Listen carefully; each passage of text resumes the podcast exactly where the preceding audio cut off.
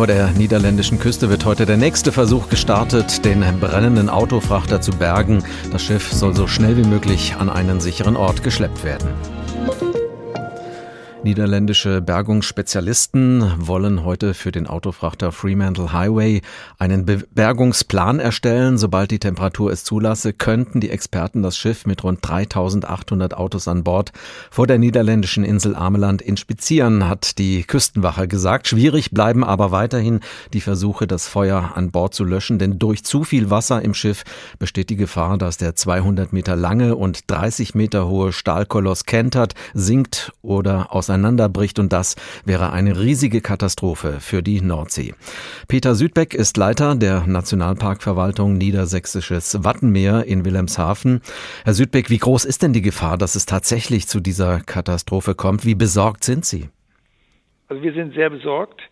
Wir sehen ein manövrierunfähiges Schiff mit äh, 4000 Autos äh, brennend auf der See vor im, im Welt oder vor dem Welt wir vor der niederländischen Küste und wenn die Strömungen so sind, wie sie oft in dieser Jahreszeit sind, dann kommt das zu uns. Alles, was dort kommt, und das besorgt uns sehr, weil es natürlich potenziell eine Verschmutzung ist, weil es eine Verölung ist, weil es ein Schadstoffaustritt ist. Das, da machen wir uns wirklich Sorge um das Weltnaturerbe Wattenmeer. Wie weit ist der havarierte Frachter denn vom Nationalpark Niedersächsisches Wattenmeer entfernt? Das sind jetzt etwa 60 bis 70 Kilometer, die wir, äh, was wir auch die letzte, in den letzten Stunden hat es eine etwas äh, größere Entfernung gegeben. Also die, die Verdriftungsrichtung ging nach äh, Westen. Das ist ungewöhnlich, weil wir normalerweise West-Ost-Bewegungen haben. Aber das kann uns nicht beruhigen. Also weil wir überhaupt nicht wissen, was mit dem Schiff passiert. Und wenn der Wind dreht oder wenn sich die Strömungen äh, anders verhalten, dann sind wir wieder mitten im Geschehen. Wir müssen sehr, sehr aufpassen und es muss unser aller Anstrengung sein, dass wir dieses Schiff alsbald äh, sozusagen in die Obhut oder in die Überwachung des Menschen kriegen, damit es nicht zu einem unkontrollierten Verdriften kommt oder gar zu einem Sinken oder Zerbersten. Die Küste der Nordsee ist ja sehr flach. Würde der Frachter überhaupt vollständig im Meer versinken, wenn er untergeht? Na, jetzt sind, äh, ist das Schiff ja noch weit draußen, also jetzt würde er vollständig versinken, aber je näher er dann, je nachdem, driftet auf die Küste, da kommen wir natürlich in sehr flaches Wasser. Wir gehen aber nicht davon aus, dass, dass das Schiff dann äh, ins Watt kommt, sondern dass die Öl äh, dass die Ölmengen, die im Schiff verborgen sind, dann freigesetzt werden und dann in sich auf das Watt aufsetzen, aufsetzen und das Watt geht dann unter, das stirbt unter diesem dichten, luftabgeschlossenen Mantel an Öl. Der Nationalpark Niedersächsisches Wattenmeer gehört zum UNESCO-Weltnaturerbe und ist UNESCO-Biosphärenreservat. Welche Auswirkungen gäbe es denn auf das Ökosystem, wenn der Autofrachter vor der Küste sinken würde?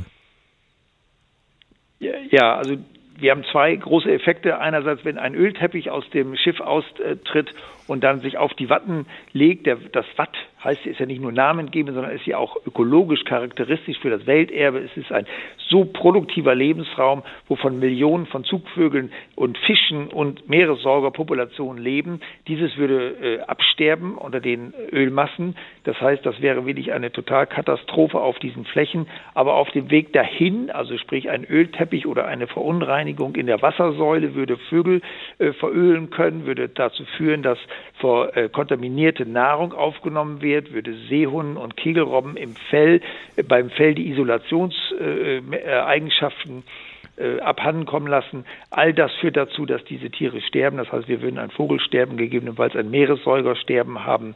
Und das äh, ist alles mit den Zielsetzungen und den Idealen eines Welterbes überhaupt nicht in Einklang zu bringen. Können Sie denn jetzt präventiv irgendetwas tun, um sich auf eine mögliche Katastrophe vorzubereiten, oder sind Sie zur Untätigkeit verurteilt? Also wir können da draußen nichts tun. Das machen derzeit die niederländischen Kollegen mit Spezialfirmen. Es wurde in den Nachrichten ja oder in Ihrer Anmoderation ja auch beschrieben. Ich habe da auch großes Vertrauen, dass das technische Know-how umgesetzt wird. Am Ende sind wir aber in einem dynamischen Lebensraum und mit einer Situation, die eine eigene, eigene Dynamik, nämlich die Branddynamik da zeigt, sodass wir das nicht sicher sein können.